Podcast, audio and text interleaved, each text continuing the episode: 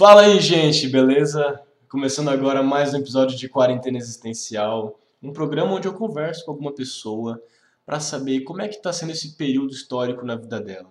O período da quarentena, o período do Covid, como isso tem influenciado a vida dela, as coisas que mudaram, como estava antes, como ele acha que vai ser depois e conversar um pouco mais com essa pessoa para a gente entender como é que é a vida dela e assim a gente acabar saindo um pouco mais da nossa bolha, que às vezes pode ser muito pequena e a gente acaba ficando sem saber sobre a vida das outras pessoas, acabando sem saber sobre o mundo que está à nossa volta e dessa forma aqui nós temos mais visões para agregar. Eu sou Uriel Miguel Nunes, seu apresentador, tenho 16 anos, atualmente estou no Instituto Federal Catarinense, no segundo ano, cursando técnico em informática. Eu sou bolsista aqui da rádio do IFC Web, onde você provavelmente está vendo o programa. Se você não está vendo pelo site, deve estar tá vendo pelo Spotify ou pelo YouTube. Ou se por alguma sorte do acaso você tem a pasta no Google Drive que eu coloco todos os episódios, você pode estar vendo por lá também. E eu estou aqui com o. Então, pessoal, oi, meu nome é Vitor Dubê, eu sou de Recife, Pernambuco, tenho 19 anos. É, me formei no IFPE em eletrônica recentemente e agora estou indo para os Estados Unidos é, bioengenharia que fica lá na Pensilvânia, pertinho de Nova York. Ah, é, eu sou um empreendedor social e também tecnológico, então trabalho muito nessa área, mas curto de tudo, então, pô, fui atleta de vôlei e gosto muito de música também.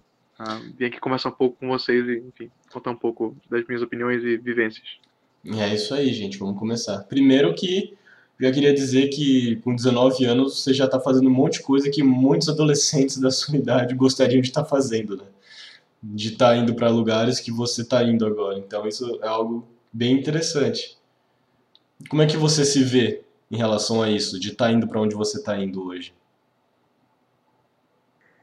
Cara, eu tô assim, cagado de medo, sendo bem sincero. Tô com muito medo, porque, pô, mudar de país é, é, é um desafio gigantesco, assim. Eu, pô, o processo de admissão na faculdade nos Estados Unidos é bem longo, então me preparei por muitos anos, foi um sonho meu.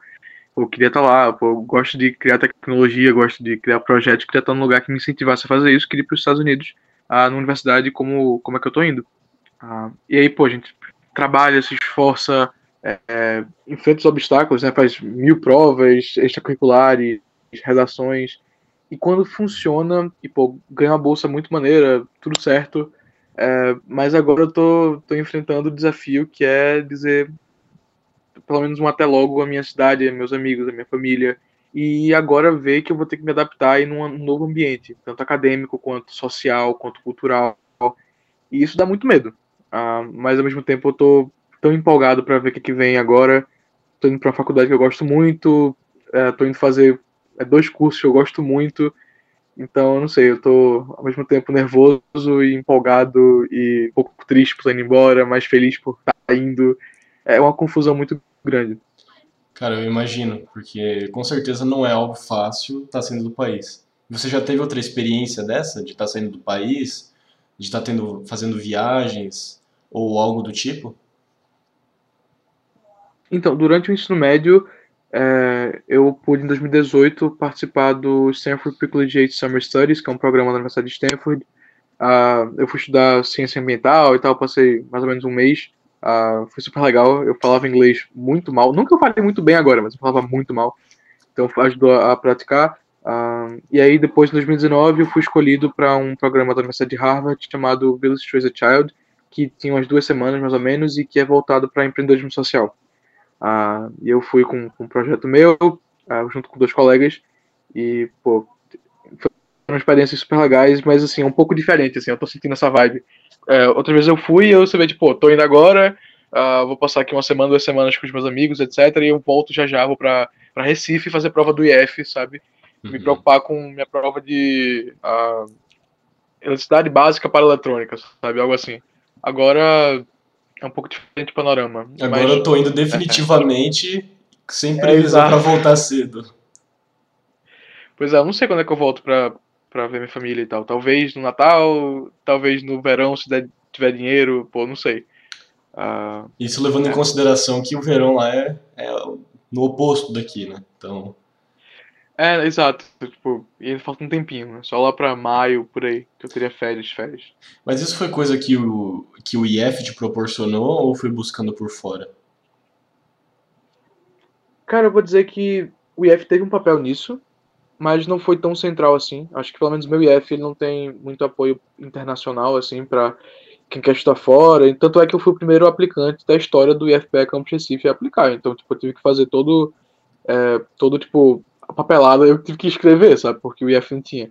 Ah, mas, por outro lado, o IF me deu ali acesso a várias oportunidades, né? Tipo, eu fiz PIBIC, ah, pô, montei um clube de debate no IF, é, sei lá, conheci professores incríveis, pude fazer vôlei no IF também, participar do coral, da banda, esse tipo de coisa. Então, pô, o IF ajudou bastante, mas não, não diretamente a, no Na parte acadêmica, né? Na parte é. acadêmica não foi tão influente assim.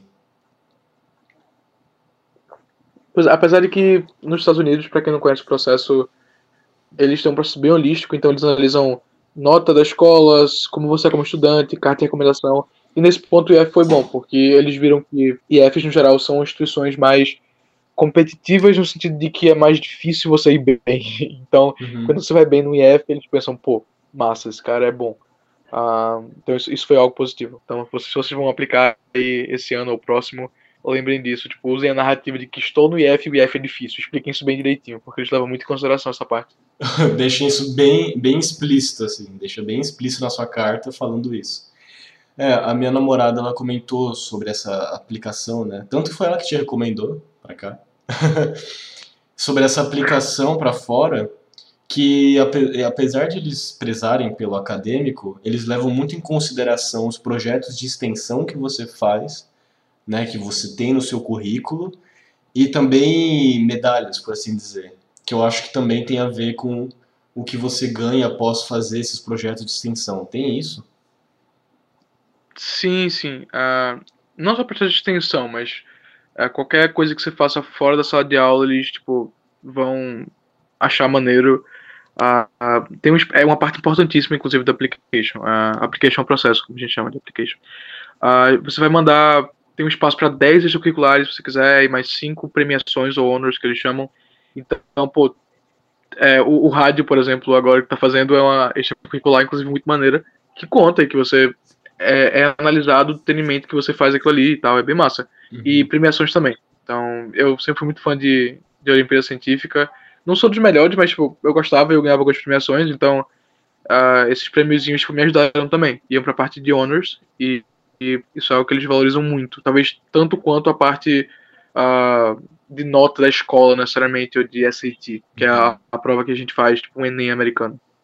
É, isso tudo para mostrar que os alunos que estão aplicando são alunos realmente dedicados e que merecem, entre aspas, estar na escola. Mas, é tipo isso, mas mais mostrar, tipo, o cara não é só um bom estudante, mas ele também tem paixões e, e gostos e pô, ele vai lá, bota a mão na massa e faz, sabe? Uhum.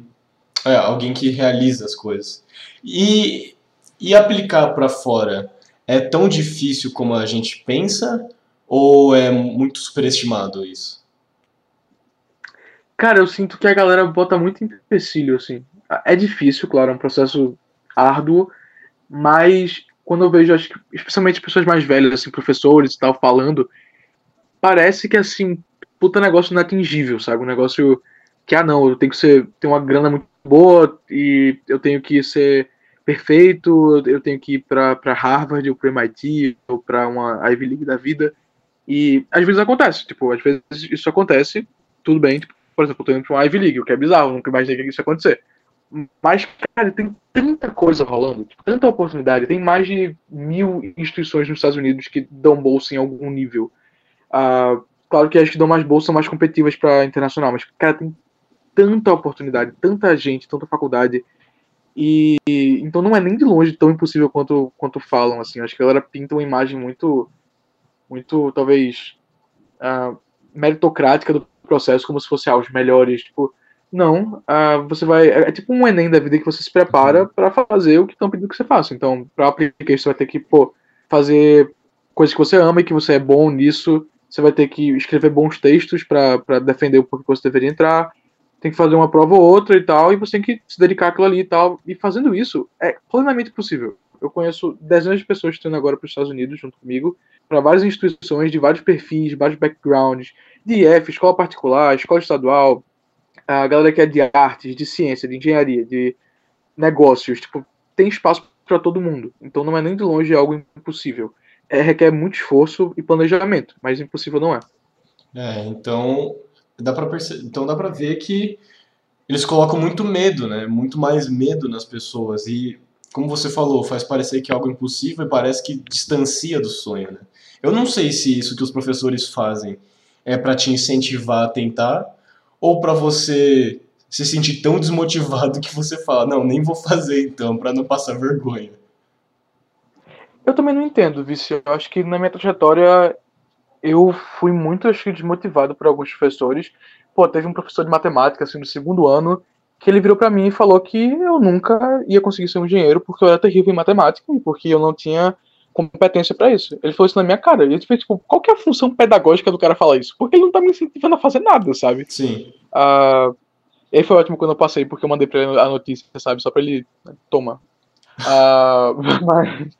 É tipo, eu não sei qual é a função dos professores, de verdade, quando a pessoa desmotiva o estudante. Porque, sendo bem sincero, se você está num IF, você é um, um, estudante competente. E eu acho que isso aplica a qualquer IF do país. Tipo, é um processo de entrar que é complicado, e isso quer dizer que no seu contexto você é um estudante muito competitivo, competente. Então, pô, tu tá no IF, tu tem chance de entrar, tu tem como fazer um, um ótimo trabalho, porque tu é inteligente, tu é engajado, tu é estudioso. É, e, e, não sei por que a galera tenta distanciar isso da gente, sabe? Devia ser algo uhum. mais, tipo, vai lá e faz, sabe? Você consegue. E para quem tá ouvindo, vocês conseguem, tá? Tipo, de verdade, vocês conseguem. Tentem, se for uma paixão, se for um objetivo de vida, estar nos Estados Unidos, no Canadá, ah, na Inglaterra, onde é que seja, tipo, tentem que vocês têm tanto potencial quanto qualquer outra pessoa que está lá. Isso. E aí entra naquilo de não se importar muito com a opinião dos outros, né? Claro que pesa, como vindo de um professor, imagino que você tenha ficado muito desconcertado na hora. Mas tem que levar em consideração que você é capaz, que você pode tentar por fora, tentar estudando, de estar tá fazendo várias outras coisas que te acrescentam muito para você, de fato, em algum momento conseguir, né? Tudo, tudo se estudando, praticando, você consegue. É bem isso. Exato, tipo, com planejamento, assim, sabe? Tipo, a... tem algumas escolas nesse Brasilzão aí que são escolas internacionais e que, tipo, tudo é construído para a pessoa querer ir para os Estados Unidos e para fazer um bom application. E eles conseguem, tipo, sim, eles conseguem, mas quando você vê, tipo, o potencial que os IFs têm, Pô, tem alguns IFs, tem o Cefet do Rio de Janeiro, uh, tem o IF do Rio de Janeiro, tem o IF do Espírito Santo, que aprova gente em várias faculdades do mundo todo. Porque realmente, tipo, o potencial que tem nos IFs é muito grande, muito grande mesmo. Uhum. E é só não, não se desmotivar e, e, sei lá, mergulhar de cabeça se é o teu sonho. E vale super a pena, de verdade. Exatamente. Você tinha comentado que você saiu do ensino médio há três meses? Ou. Tipo você... isso, é. Eu terminei ali. O quê? Meio de abril. Ah, sim. Então, então eu vou, já vou puxar para as perguntas mesmo, que aí já vai desmembrando nessa área que a gente está conversando e para muitas outras. Né? Como é que estava a sua vida antes da quarentena e do coronavírus? Isso pegando o final de 2019, começo de 2020. Como é que você estava psicologicamente? Como é que estava na escola, com os amigos, com a família? Cara, eu vou te dizer que eu estava talvez assim o mais confiante que eu já estive. Uh, eu tava, pô, tava fazendo vários projetos que eu gostava, tava indo para alguns eventos que eu curtia muito, tava sendo reconhecido, acho que isso foi uma coisa que demorou, demorou muito, assim, eu sempre trabalhei em muitos projetos, assim, uh, de cunho social, de cunho científico, e eu nunca tinha conseguido muito reconhecimento, então tava sendo reconhecido, sabe, eu tava, pô, num lugar que eu tava gostando muito, eu tava fazendo o meu PIBIC, que era tipo um estágio uh, tava estudando, tava indo tipo, bem na escola, tava muito confiante, tava muito feliz, assim, com, com a minha família, com os meus amigos, etc. Uh, e aí veio a pandemia, tá, acho que isso é uma pergunta que eu fazer depois, eu acho, mas enfim. É, veio a pandemia e as coisas mudaram bastante nesse sentido. Sim, porque se você falou que estava fazendo projetos, estando tendo reconhecimento e estava numa boa fase com a família, com os amigos, imagino que quando veio a pandemia, as coisas em relação aos projetos foi por água abaixo? Nossa, tudo, tudo, assim, tudo mudou tão rapidamente. Eu tava sem ter aula, porque os IFs demoraram para voltar a ter aula, então eu tava sem ter aula. Eu tava é, pô, preso no meu quarto, não conseguia mais, é, não tinha mais que ir pro, pro meu estágio presencial, não via meus amigos. É, minha família, família quando fica muito tempo preso junto, assim, começa a brigar todo mundo. Então, assim, a vibe boa que tava sumiu e, e eu fui percebendo, assim, é, eu fui me fechando muito, acho que no application, porque eu tava sem ter aula, sem ter outras coisas, só focando em, tipo, meus projetos, o que eu consegui manter é a, e o application. E, assim, eu tava mil por cento nesse. mergulhei de cabeça mesmo nesse processo, sabe? Tipo, vou fazer um ótimo application, um ótimo application, e assim. Eu só fui perceber o peso que foi essa neura que foi na minha cabeça quando terminou o application, que é onde eu tô agora. Uhum. Ah, eu ia aplicar para os Estados Unidos, eu tava muito focado, tava, pô, trabalhando ao máximo, estudando para as provas, só falava com gente do mundo de application. E quando tudo terminou e acabou o IF, pô, passei na faculdade e tal, eu fiquei muito mal, cara. Eu não vou, não vou conseguir explicar muito bem, mas eu fiquei muito mal. Como se você Porque tivesse. É como... como... se você tivesse usado muita parte do seu tempo para isso, mesmo não sendo tão necessário. Tu poderia ter dado brechas para outras coisas na sua vida. Exato, eu sinto que eu meio que negligenciei, talvez, uh, outras partes da minha vida que eu precisava. Tipo, meus amigos aqui de Recife, uh, minhas paixões pessoais que não eram para colocar no application, sabe? Só tipo coisas que eu amava fazer ah, por mim mesmo, minha família. É, e eu coloquei tanta pressão assim psicológica e emocional também, tipo, não só no application, mas na comunidade de application, que quando isso acabou foi um baque gigantesco, sabe? Ah, foi, eu eu não, senti o efeito da pandemia durante, durante o, o, o, ano 2020 quase inteiro. E agora que a gente tá, tipo, eu espero, terminando essa, essa fase uh, da pandemia e tal, foi que eu finalmente comecei a sentir os impactos, assim, foi muito ruim, muito ruim. É como se você tivesse se enfiado ali no, no seu canto e mais nada existisse. Mas, mas você acha que foi muito ruim ou foi necessário para você alcançar o seu objetivo? Tu acha que poderia ter sido diferente isso que você fez? Cara, uma, uma ótima pergunta. Eu acho que em algum nível eu precisei disso por conta do IF, assim, porque eu estava no último ano fazendo meu PIBIC barra estágio e estudando, e, enfim, tu também é de IF, tu sabe como é que fica mais puxado pro final, e uhum. talvez por ter ficado sem aula, ter ficado, quando voltou às aulas EAD, me deu mais tempo para focar, eu pude fazer realmente o melhor application que eu podia fazer, uh, e deu tudo certo, mas, pô, não sei se eu diria que é necessário, talvez tenha sido algo que deu para tirar algo positivo, sabe? Sim.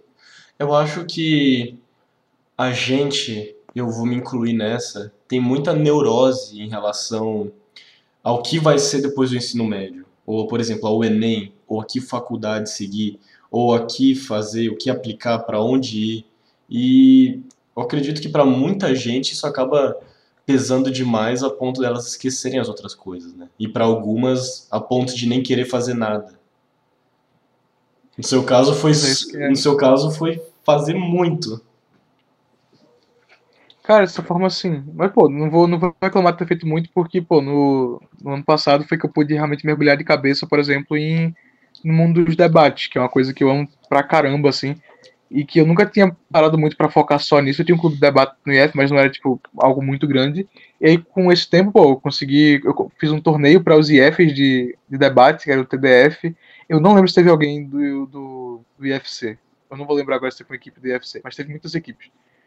Uh, pude organizar o torneio, foi massa e, pô, ano passado eu pude participar do, do Mundial de Debate representando o Brasil. Foi super legal também. E agora, esse ano, pô, comecei com, com a Abdem, que é a Associação Brasileira de Debate do Ensino Médio, que a gente pôde montar alguns torneios e tal. E então, pô, foi legal. Acho que era uma coisa que eu não teria muito tempo para focar se não fosse a pandemia. Então eu já vou até encaixando para a próxima pergunta, que aí a gente já entra nesse assunto. Quais foram os efeitos de fato da quarentena na sua vida?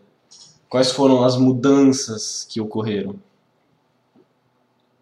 Nossa, vixe Maria, se for parar pra contar, cara, pô, nesses últimos dois anos, assim, um ano e pouco, eu, pô, uh, terminei meu IF, terminei meu estágio, terminei um namoro, passei na faculdade em outro país, uh, pô, me envolvi mais em debate, participei do Mundial, criei uma associação brasileira de debate no ensino médio, é, pô, terminei projetos que eu gostava muito, mas que eu não consegui mais continuar por conta da pandemia, alguns projetos que eu precisava para um laboratório, por exemplo, que tinha que fazer.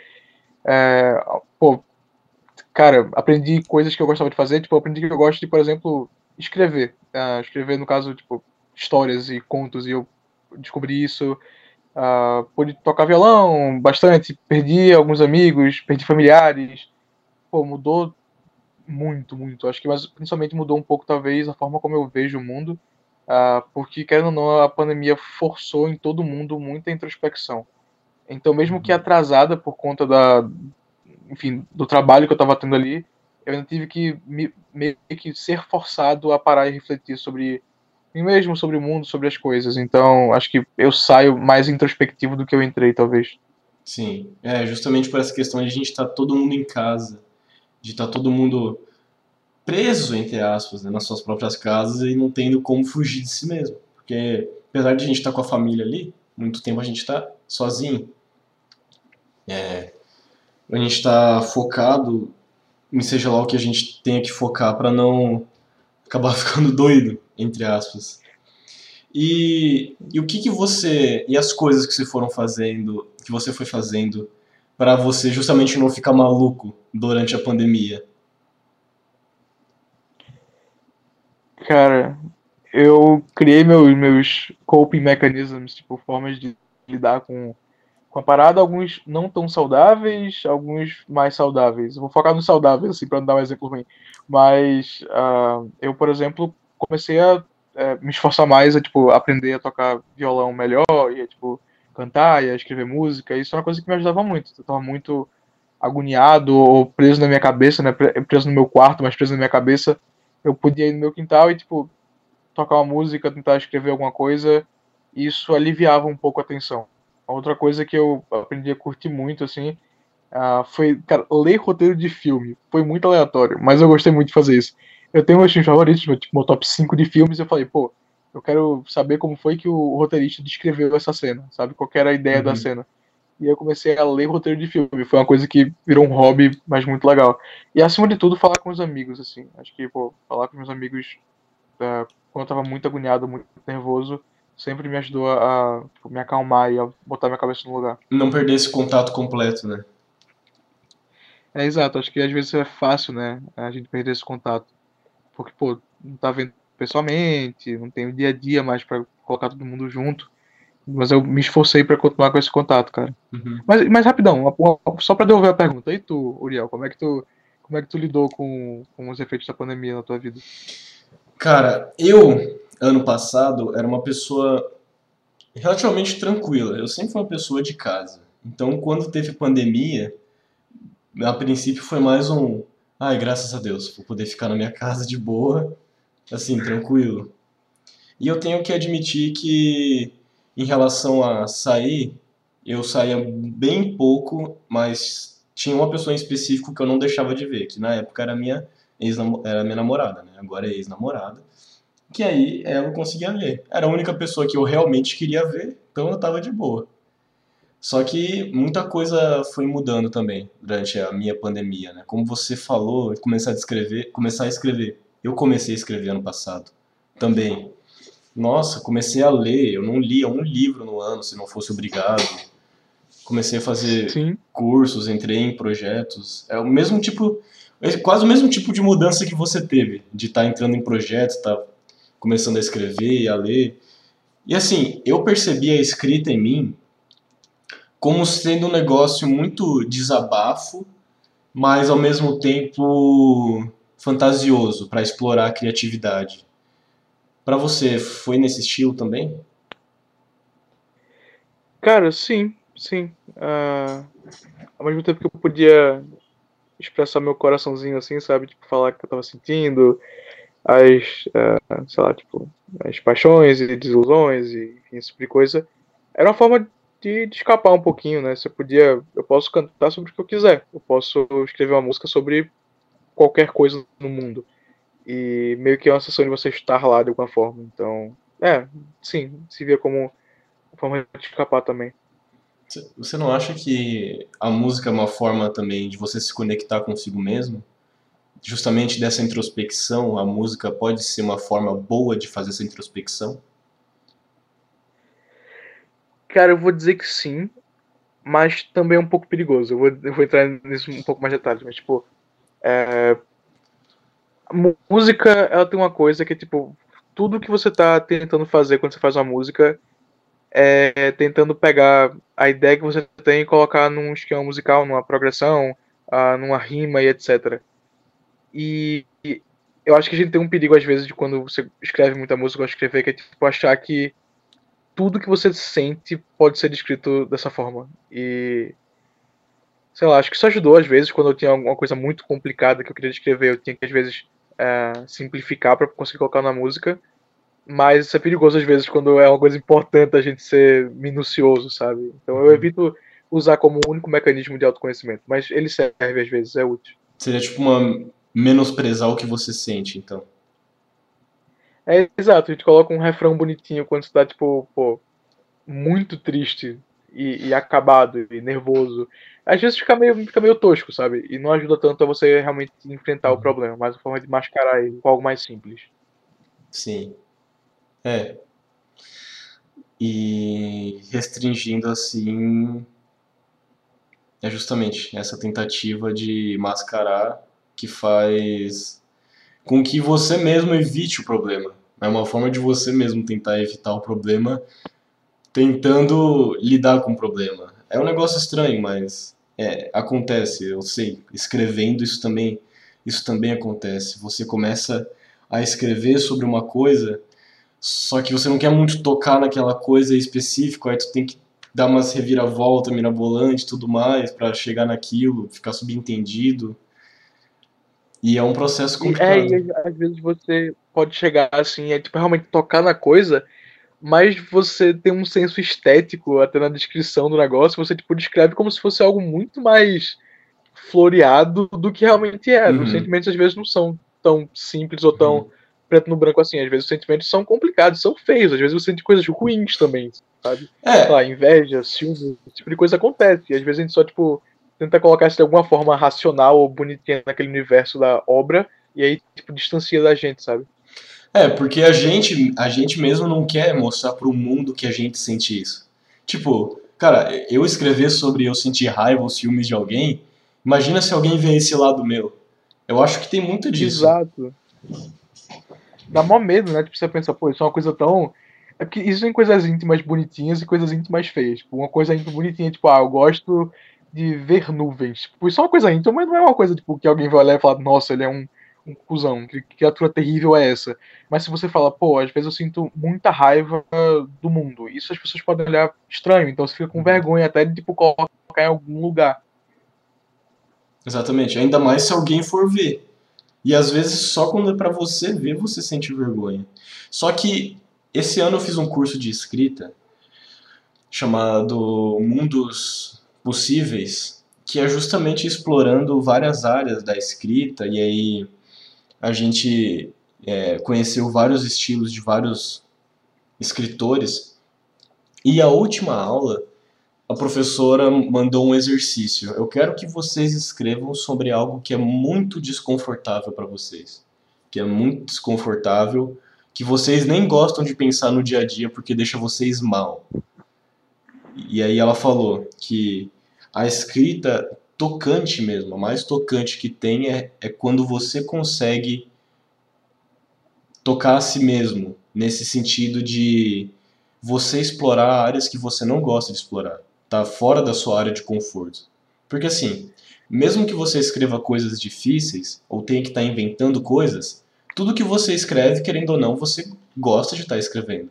Porque como você falou, a gente mascara algumas coisas que a gente sente para não ser tão terríveis quanto elas realmente são. Mas e se você fizer questão de estar tá escrevendo tudo da forma que é? Tudo do jeito terrível que é para ser? Ou com a tristeza que você estava sentindo na hora? Essa tá péssimo assim, escrever realmente péssimo. Ou escrever sobre o término do seu relacionamento. Ou o, o quão mexeu com você. Por exemplo, ter lidado de uma forma com pandemia se não podia ter lidado com outra. Então, pode falar. Não, mas é, é, é real esse, esse negócio de tipo. É, às vezes mergulhar nisso também é perigoso, sabe? Isso é um dilema interessante. Porque escrever sobre algo que deixa desconfortável pode ser muito bom. Eu já, já aconteceu de eu parar para escrever, tipo, por exemplo, eu tava muito mal com uma situação assim de um relacionamento e eu escrevi sobre aquilo e aquilo me libertou de alguma forma, sabe? Uhum. Mas eu escrevi, tipo, tentando ser o mais verossímil com o que eu tava sentindo. Só que aí eu acho que pessoas que gostam de, de produzir arte como um todo vão entender que é, é muito fácil você, quando entra nesse loop de autoexpressão, de você afundar muito ali, velho. Porque é um ambiente tão. É, tão seguro, às vezes, para você, tipo, lidar com os sentimentos, que você mergulha muito naquilo. Eu acho que eu vi isso mais nessa parte nova da, da, da pandemia, tipo, essa parte pós-application, mas depois de abril e tal, que eu parava pra escrever umas músicas assim, eu falava, não, vou escrever uma música, não vou fazer floreio, não vou falar algo bonitinho, não vou terminar com algo esperançoso. E, cara, eu escrevi, tipo, cinco, seis músicas assim de uma vez, sabe? E não parecia parar, porque é só, tipo, uma forma de ventilar que às vezes é. Não sei, não sei nem o que eu tô falando mais, mas tipo, às vezes não é muito. muito é fácil você afundar naquilo ali. Sim, sim, eu, eu entendi. Você ficar tão submerso num pensamento que tu fica meio, meio doido. Exato, exato. E aí, mas e aí voltando para as outras coisas, agora indo para os projetos que você conseguiu realizar. Acho que isso também é um escape maravilhoso, né? E também você está fazendo coisa que você gosta. Quando eu entrei na rádio, eu tive um certo medo porque eu era totalmente antissocial na época, mas me ajudou muito como pessoa a desenvolver. E para você que é alguém que curte debate, como é que foi tá criando o seu próprio grupo de debate? Cara, então, é, minha história com debate, ela, ela vem, assim, há mais de, de um certo tempo, porque eu sou, eu sou um cara de engenharia, eu gosto de criar bugiganga, mas eu sempre fui um cara apaixonado por, enfim, história e política e tal, eu sempre adorava chegar na mesa de jantar, assim, e soltar uma, um assunto polêmico e tal. E eu sinto que foi algo que eu fui perdendo com o tempo, talvez. E aí, quando chegou lá no, no ensino médio, no meu IF, lá em 2018, eu uh, assisti aquele filme, Candy Jar, Doce Argumento. E é tipo um filme, um romance bobinho da Netflix. Só que eu vi o povo debatendo uns assuntos assim, eu pensei, cara, eu quero falar sobre isso também, sabe? Uh, quero, quero debater com alguém sobre isso aí. Eu fiquei interessado. Eu fui pesquisar mais sobre debate, ver como é que funcionam os modelos e tal. Eu falei, quer saber? Vou criar um clube de debate na minha escola. Tô nem aí fazendo nada mesmo, vou fazer isso aí. Uhum. E aí surgiu o, o, clube do meu IF, que começou, cara, começou na biblioteca, cinco, seis pessoas, numa mesa, assim, falando baixinho, porque não podia falar alto, meio que competindo entre si. E é isso, é tipo um negócio meio troncho, às vezes em inglês, às vezes em português. E você pensou que ia ter gente que ia querer entrar nisso também? Cara, eu me considero um bom vendedor, sabe? Então eu pensei, pô, alguém vai topar, não é possível, cara. Fazendo um discurso mal bonitinho sobre a importância do debate. Uh, e alguém topou, mas assim, começou a crescer meio que fora de escala. Eu imaginei que ia ter, tipo, algumas pessoas, e tinha algumas pessoas, só que essas pessoas chamaram mais pessoas. Então, na, na, no segundo semestre, tinham, tipo, 50. E eu pensei, pô, não vai caber 50 pessoas na sala da biblioteca, sabe? Não vai dar pra colocar 50 pessoas pra debater. Aí eu falei, pô, vou ligar pra uma professora que é amiga minha, a gente vai conseguir o auditório. Eu consegui o auditório, assim, pra gente fazer no auditório. E não cabia todo mundo ainda. Eu fiquei tipo, o que é que tá acontecendo, bicho? Era cinco pessoas. O que é que tá rolando? E foi aí que veio mais um estalo de tipo, é porque as pessoas querem debater. Não sou só eu que tô indo pra mesa de jantar falar de assunto polêmico para ter assunto. Tipo, as pessoas querem debater. As pessoas, a juventude quer pegar um assunto complicado, quer pegar um, um assunto difícil e quer debater sobre ele, seja política, uhum. seja ambiental, seja algo social, as pessoas querem discutir. Mas se for levar, troca de ideia. Mas tem que levar em consideração que, cara, a nossa, a nossa época, né, que eles consideram época falha, por demonstrar tanto sentimento, é a que mais se interessa por tudo, porque a gente tem uma liberdade, querendo ou não, para poder estar tá fuçando tudo e querendo saber tudo. E até as questões da nossa vida na sociedade, como você falou. Muito verdade, muito verdade. E, e aí que eu comecei a ver a importância, talvez, social do debate. Que aí mais tarde veio, a culminar em outros projetos, mas foi quando eu me liguei que tinha essa galera, tipo, vários backgrounds diferentes, tipo, tanto assim de engenharia como eu, ou então de artes, ou então de, de humanidades.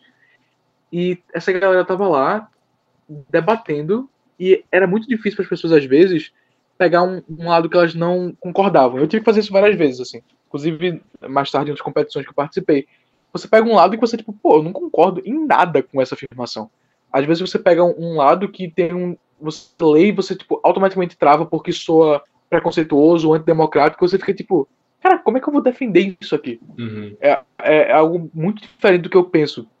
E uma coisa que eu percebi que era um, desafio para todo mundo ali, mas que as pessoas eventualmente aprendiam, era que, tipo, quando você vê os dois lados de qualquer debate, qualquer problema, e você encontra formas de argumentar, de encontrar concessões, e de conciliar ideias diferentes, ver pela ótica do outro, ver de onde ele tá vindo com aquilo ali, aquilo é uma experiência educativa e como pessoa que acrescenta muito, sabe? Tipo, eu, eu aprendi tanto sobre coisas que eu não concordo, mas agora eu consigo enxergar porque que alguém defende aquilo ali mas que eu não concorde. Uhum. E dessa, dessa sacada que eu pensei, pô, pode ficar só no meu IF, velho. Tem 50 pessoas do meu IF que gostam disso, tem que ter mais gente fora, sabe? E foi daí que veio o TDF. Durante a pandemia, eu falei, pô, vou pegar a galera de IF, que eu sei que é uma galera engajada e tal, e que eu tenho contato. Vamos juntar, eu, eu e mais algumas pessoas, bora fazer um torneio de debate nesse mesmo modelinho do nosso, nosso IF, só que, pô, pro Brasil inteiro. para todos os IFs do Brasil. E aí a gente conseguiu chegar em acho que nove, nove estados, dez estados. Não foi muita coisa, mas foi um início. A gente teve com as 90 pessoas inscritas. Pô, mas se for pensar 10 estados de. É, 27, é, tá certo. Não, mas é, mas é, é um bom, é um, é um bom número, né? Pensando na quantidade de pessoas que tem nesses 10 estados. Pois é, começou assim. E aí, pô, a galerinha debateu e tal. Teve o, o campeão, acho que foi o IF do Espírito Santo que venceu a, pô, ver ali o, o, o, campeão e tal, foi maneiro. E logo depois disso eu, eu tive a oportunidade de uh, participar do Mundial de Debate representando o Brasil. Uh, o que foi uma doideira, porque assim, começou lá na, naquela sala de biblioteca com cinco pessoas, e quando eu vi eu tava com mais é, três caras uh, de, de, estados diferentes do Brasil, indo representar nosso país pela primeira vez no uh, World Schools Debating Championship, que é o maior torneio de debates do mundo. Assim, Mas isso, médio. claro que você teve que fazer outros campeonatos por trás para chegar nisso, né? Não foi não Cara, foi sorteio, coisa do tipo. Você teve que ir fazendo, passando por etapas, por assim dizer. Mais ou menos, porque o Brasil nunca tinha participado, e aí eles abriram a inscrição, e falou, pô, a gente tem um currículo, todo mundo ali tem algum currículo com debate. Se a gente mandar uma carta para eles falando porque a gente quer representar o Brasil, será que eles deixam a gente participar? e foi uma ideia meio doida, assim. Porque é um negócio, é um negócio que tem mais de 30 anos de torneio, as, os, tem país que patrocina o negócio. Eu acho que é a República Tcheca, o, o, governo que manda os estudantes, tá ligado? É um negócio muito gigantesco. Uhum. E eu fiquei tipo, mas eu quero participar desse negócio. Será que se eu mandar um e-mail com carinho, eles deixam? E eu mandei um e-mail com carinho e eles falaram, tipo, ok, vai lá. Aí depois outra equipe do Brasil tentou se inscrever, a gente teve que fazer, tipo, meio que uma. É, comparar quem é que deveria ir e tal. E a gente foi escolhido eu e mais três caras, assim, uh, pra representar o Brasil. E a gente chegou, foi, foi online o torneio, né? Ia ser no México. A gente, pô, chegou lá no torneio, mano, sensação bizarra, assim, porque tinha gente do mundo inteiro hiper profissional e experiente em torneios do gênero, e a gente muito, muito confuso, cara. A gente tava perdidaço. Vocês já tinham. Vocês já tinham feito algum debate no estilo do torneio? Cara, não a gente tinha debatido em outros modelos, nunca naquele ali. E, e, pô, galera, inclusive eu era o único que tinha experiência formal em debate em si. Os outros eram de modo UN, que é modo das Nações Unidas. Então, assim, a gente chegou perdidão. E a gente falou, não, vamos lá, a gente se prepara aqui, estuda. A gente, pô, primeiro debate, debate dificílimo sobre uh, o, o, uso e o tráfico de drogas em algumas regiões de algumas cidades e tal. Mega complicado o debate. A gente pegou, estudou, virou a noite, foi enfrentar a Sérvia, que, enfim, seleções europeias são muito difíceis de enfrentar. Tá? É uma coisa que eu descobri da forma difícil. Uh, a gente foi pegar a Sérvia e, pô, a gente super preparado e pá, perdemos. 3 a 0 vergonhoso. E a gente escutou lá o feedback e, pô, vocês erraram nisso, nisso, esse é o modelo, vocês estão errando, colocando dado demais, só tentem mudar isso, isso, isso. A gente falou, não, agora a gente vai. A gente pegou pro segundo debate da fase de grupos, era contra a Romênia, outra seleção europeia. A gente foi lá, parou, pensou, não, vamos lá, vamos virar a noite de novo, viramos a noite, estudamos pra caramba, chegamos lá com tudo, perdemos de novo 3 a 0 0 A gente pensou, pô, acabou. A gente não vai conseguir recuperar. Tomamos 2, 3 a 0 que a, a, pontuação máxima é 3 e a mínima é 0. Então, tomou 2, 3 a 0 até perder esse negócio, velho. Uhum. Ah, Tinha quantas etapas vocês que... podiam participar e ir perdendo São até ser expulso? Eram seis. Era tipo seis depois. É isso, sabe? Uhum. Aí pensou, pô, já tá, já tá meio fodido assim. Então, bora. O que a gente pode fazer? Bora se esforçar e dar o nosso máximo. Porque, pô, primeira vez no Brasil nesse torneio, vamos representar bem, pô, nosso país. A gente tem que chegar lá e, pô, botar moral. A gente parou, escutou muitos feedbacks dos juízes, pô, tá, vamos, vamos deixar um pouco o orgulho de lado, vamos escutar o feedback, vamos sentar e montar um modelo bonitinho e tal. E a gente foi pro próximo debate, acho que foi, foi contra o Zimbábue, que é uma seleção africana que é surpreendentemente muito boa. Eu nunca tinha conhecido o Zimbábue, mas a galera é boa, assim. Eu até hoje converso com os caras do Zimbábue, eles são super inteligentes, assim. E, pô, a gente foi enfrentar um problema dificílimo também. A gente juntou a equipe, debateu e venceu. A gente venceu 2 a 1 um. E quando a gente venceu, foi tipo, caraca, a gente acabou de ganhar uma partida no Mundial de Debate, sabe? Que coisa louca. Contra um país lá da África. E aí, os caras tinham uma experiência, assim, eu nem sabia que o Zimbábue tinha experiência em debate. Como é que eu ia saber isso, sabe? Uhum. E nossa, foi loucura. E aí veio o próximo debate, a gente já foi. Não, a gente foi enganando. Pensou, pô, ganhamos já aqui, vamos pro próximo pra descer a porrada. Vai ser contra quem? Vai ser contra a Eslováquia. Seleção europeia. Hum. Mas e tá aí, bom, vamos lá. E aí a preparação era de um dia pro outro ou eles davam uma semana pra vocês prepararem? Como é que era? Cara, um dia pro outro. E às vezes até menos que um dia, mais ou menos. Na, na métrica dava umas 12, 13 horas de preparação. E, nossa, eu dormi muito mal essa semana, tá? Eu quase não dormi nessa semana. Mas, pô, seleção europeia grandona, vamos preparar os argumentos, organizar o discurso, eu falo o primeiro, tu fala o segundo, eu falo o terceiro. Preparamos tudo lá e tal, vamos pegar a Eslováquia 3 a 0 A gente tava crente que a gente ia ganhar aquele debate. Crente. A gente tomou um 3 a 0 vergonhoso. E a única forma da gente conseguir agora ter, ser competitivo na competição era ganhando os próximos dois debates. A gente não podia perder nada naqueles dois se debates. Vocês ganhassem, se vocês ganhassem os dois, vocês seguiam competindo? Era isso? A gente, é, a gente ia meio que ser elegível para premiações, porque senão a gente não teria nem como competir com outras, é, outras seleções. Cada grupo tem um tipo 30 e tantos é, países e meio que 10 ou 11, dependendo da, da situação, que eram elegíveis para premiações. Então, assim, ou a gente engrenava e vencia os outros dois debates, ou ferrou. Uhum. E a gente foi, foi pegar a Libéria, que era outra situação estreante. Vencemos, pô, 2x1. Um. Aí a pessoa, não, ok, a gente vai pro último debate agora indo pro tudo ou nada. A gente tem que vencer com certeza, senão a gente tá ferrado. E a gente pegou quem? República Tcheca, que é uma seleção europeia. E Vocês não deram uma muito seleção azar. europeia. Vocês deram muito azar. Não. Calma que piora, porque não é só a seleção europeia, mas era três vezes campeã europeia, cinco vezes campeã mundial. É, é, então a gente ia pegar os caras que têm uma experiência assim, bizarra no negócio. E a gente falou, não, a reação foi tipo, eles são, eles são, são grandes, mas nós é mal, sabe? Essa foi a uhum. ideia.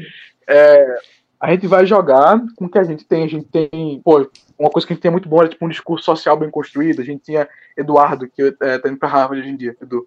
Ele, pô, era muito bom em fazer um, discurso assim, bem, é, bem, bem agressivo, assim, bem violento, no sentido, tipo, jogar realmente na cara os problemas e as mazelas sociais. Eu falei, pô, vamos a isso. É, eu falo rápido, então eu, pô, eu posso pegar no primeiro discurso e falar um bocado de coisas, os caras vão ficar desconcertados porque é muita informação. Pô, o terceiro discurso, e a gente começou a organizar assim, para dar o nosso melhor. E o que, e o que, que mais. Lá, e o que, eu, que, inclusive, eu. E o que, que mais importava? Era realmente ter um bom argumento? Era realmente ter muitos dados? Ou era a forma que você falava sobre tudo? Uma coisa que eu descobri é que dados não importam, eles estão nem aí para dados é sobre como você constrói a lógica e como você se porta, como você se apresenta, como você defende o seu argumento, como você rebate sua estratégia de jogo. Porque é como se fosse um jogo, sabe? Uhum. Uh, quando você começa a analisar, tipo, friamente. Ele, pô, chegou o último debate. Eu normalmente ia de terninho, assim, pro, pros debates no, no Zoom. Eu falei, não, vou com roupa de ginástica, porque aqui o pai tem que estar tá on, tá ligado? Eu tenho que estar. Tá foi de regata, foi de regata, aquelas bandanas de. Não, aquelas bandanas de crossfit. camisa da academia, assim. Não, fui, eu tava lá, não, agora o pai, o pai vai. E, tipo, tava os caras da República Tcheca de terninho, assim, na escola deles, na República Tcheca, mal bonitinho. E a gente, cada um na, na, na sua casa, assim, tipo, com os tênis nos olhos. Cara, começou o debate. Era um debate sobre a, a se os fundos de pesquisa deveriam vir da iniciativa privada ou do governo. A gente pegou a privada. Ah, o que é um ponto difícil de defender, porque tem muitos argumentos contra qualquer coisa que seja iniciativa privada. É muito fácil você encontrar na internet argumento contra. Então a gente pô, teve que sentar ali para fazer tipo o melhor que a gente podia. A gente teve só uma hora de preparação, porque tem esse tipo de debate que é o impromptu, que você recebe a, a informação sobre o que é o debate uma hora antes. Você Meu tem uma Deus hora para se preparar. Que é sinistro, que sinistro. É, e, e são debates que duram mais de uma hora, tá? Então você tem que estar muito bem preparado. E a gente pegou lá, juntou, vamos lá e começou. Cara, esse debate foi uma coisa, a gente tava suando, assim, sabe? A gente acertava um bom argumento, era tipo como se fosse acertando um soco numa luta de boxe, sabe? Aí depois tomava um na cara e ficava desnorteado. Foi, tipo, uma das experiências mais esquisitas que eu tive enquanto ser humano, sabe? Porque eu tava no Zoom, em casa, com roupa de ginástica, debatendo com os caras da República Tcheca, que parecia que eu tava na final da Copa do Mundo. Foi muito aleatório. E a gente debateu com tudo, assim, e os juízes demoraram. Cara, terminou o debate, assim, o povo da República Tcheca, pô, parabéns, arrasaram. Pô, é, é, muito massa que durante o debate o povo é mega. É, pô, te odeio, sabe? Violento, Porra. né? E aí quando, quando, termina o debate, é tipo, e aí, cara, não, parabéns pelo debate, foram muito bem. Ah, e aí terminou e os juízes demoraram uma hora e meia pra decidir quem ganhou. Normalmente era meia hora. Os caras passaram uma hora e meia. E a gente ganhou, cara. A gente ganhou, foi 2x1. Vocês ganharam? Um, Caramba! A gente ganhou, pô. Foi. Até me arrepio lembrar, foi tipo um dos dias mais épicos da minha vida. A gente ganhou, velho. Passou três dias e... acordado depois, não foi nem por causa de campeonato, foi porque tu tava em êxtase. Três dias lá parado olhando pro nada em êxtase. Cara, foi insano, velho. A gente ganhou 2x1, um, assim, tipo, no detalhe. Mas ganhou, velho. E aí, quando a gente ganhou, é... foi, foi, a gente pô, fez um churrascão, assim, por vídeo tocando Pericles, assim, bem na felicidade.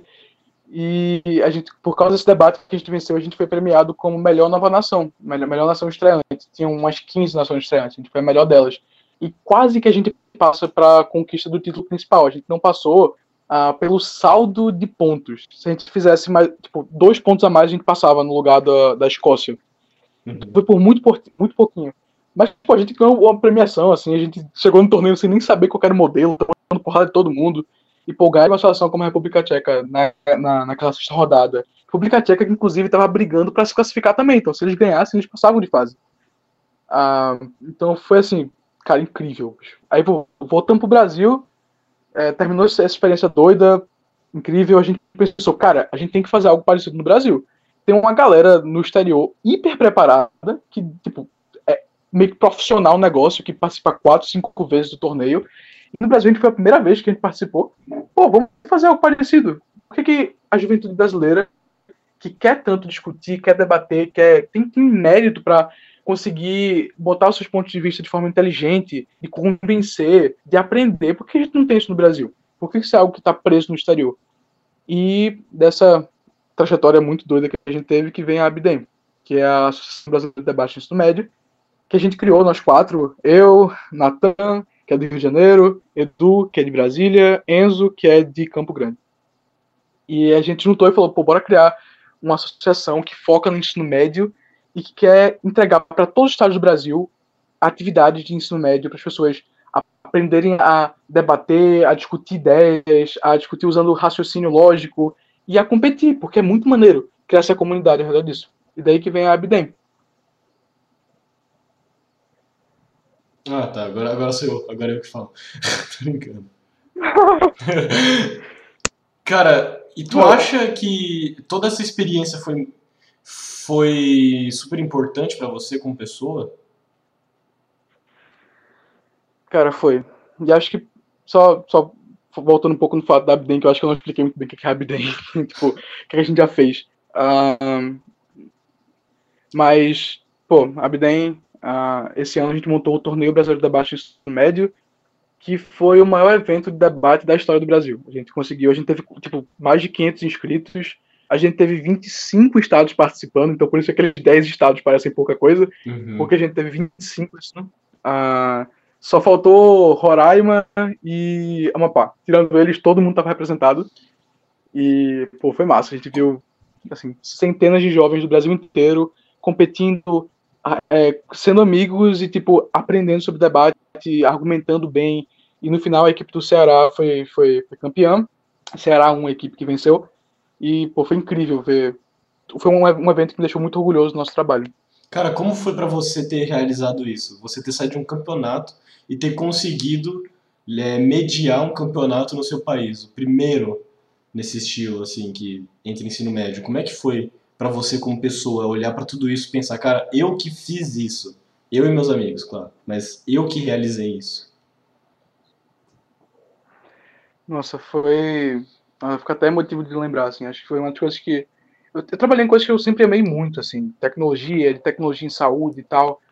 Mas eu vou dizer que foi um dos momentos que eu me senti mais orgulhoso do meu trabalho, sabe? Não, não só do meu trabalho, mas dos meus colegas também. Porque parecia um sonho muito impossível, cara. A gente saiu do torneio, a gente não tinha dinheiro para nada, sabe? A gente tava falando, pô, só com o nosso, a força do braço, bora fazer um torneio maior do que qualquer outra história. Bora colocar todo o Brasil, todo estudante do Brasil que quiser, no caso, que puder, porque a gente fez um processo seletivo e tal, mas, tipo, todo estudante do Brasil que quiser participar tem que estar representado ali por alguém, sabe? Tipo, uhum. vamos fazer esse negócio louco que vai, tipo, desde o Acre até o Rio Grande do Sul e que tem, tipo, a galera do Ceará, de Pernambuco, tem a galera de, de do Mato Grosso do Sul, tem a galera de São Paulo, Rio de Janeiro, que sinta todo mundo ali. E que sinta é, um ambiente não só que tem as pessoas ali, mas porque acolha as pessoas. Então a gente queria fazer um torneio que fosse não só tipo uma competição para ver quem debate melhor, mas tipo uma comunidade. E a gente viu com essa ideia doida e começou a organizar. E eu vou dizer que o mundo do debate no Brasil é muito mais é, competitivo e às vezes cruel do que o normal.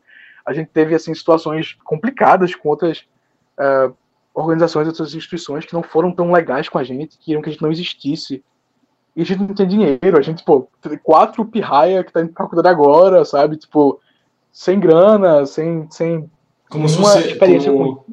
como se vocês tivessem tomado o espaço deles. Um pouco, um pouco disso talvez. Mas o, o foco principal era, tipo, a gente tava enfrentando uh, um desafio muito grande. E a gente só teve, começou a ter muita sorte, eu acho. Tipo, a gente fez um, um pitch para alguns possíveis investidores através de uma, de uma comunidade que a gente tinha em comum. Um cara muito legal que é o Wolf, ele é, é meio que CEO ali do, do Renova Brasil. Uh, que é um, uma. Entre outras coisas, né? Ele é dono de várias coisas, mas uma delas é o Renova Brasil, que é uma instituição que trabalha com é, renovação política, é, liderança, etc. A gente falou, pô, Wolf, então, a gente tem essa ideia, é doideira, a gente sabe que é doideira, a gente não tem nenhuma experiência com esse tipo de, de evento, mas a gente acredita que a gente consegue fazer um impacto positivo no Brasil e ajudar a, educação, ajudar os jovens, a gente quer fazer isso. Ele falou, tá bom, toma aqui o dinheiro, faz lá, entrega pra gente o que vocês estão falando. E ele juntou outra galera também que era, que era próxima dele, que também, pessoas incríveis, e falou, não, tá aqui, toma aqui o dinheiro, faz e, e entrega o que você está falando. E aí começou a ficar mais sério, porque agora a gente tinha os recursos para isso. Então a gente pô, começou a construir infraestrutura, propaganda, site, a, a, o Zoom que a gente precisava usar. A gente começou a conseguir montar as coisas e foi vendo a galera se inscrevendo cada vez mais. Pô, gente do Brasil inteiro, cara. A maioria da escola pública, cerca de 60% era de escola pública. A maioria é mulher, a maioria de baixa renda. Tipo, a gente começou a ver um, um, público cada vez mais diverso participando. E não só isso, como, tipo, ficando amigo, tá ligado? Era, tipo, a galera fazia os happy hours e, pô, durava coisa de 10 horas o happy hour. A galera, tipo, virava a noite conversando. E a gente começou a ver essa comunidade crescendo, crescendo, e o torneio rolando assim, em um nível tão alto que a gente não esperava. E a gente teve que treinar, a gente teve que treinar juiz, teve que ter um bocado de voluntário para ajudar. Foi um trabalho gigantesco. E teve quase 50 pessoas participando da organização. Mas o torneio rolou, cara. E o sentimento foi só, tipo, é o sentimento de que tudo é possível, sabe? Tipo, se você uhum. botar a cara a tapa, se você tentar, tipo, dá para fazer. E tiver as pessoas certas com vocês. Eu tive uma equipe muito boa os quatro, não só os quatro caras, mas tipo, as outras 50 pessoas que estavam ajudando. Foi um sentimento de é possível mudar o Brasil, sabe? Uhum. E, isso é algo que eu tento manter sempre perto do meu coração. Cara, e uma das coisas mais importantes, como você falou, é ter é estar tá dentro de um grupo de pessoas que tá querendo fazer a mesma coisa que você, que está disposta a lutar pelas mesmas coisas que você, que está motivada pelas mesmas coisas que você.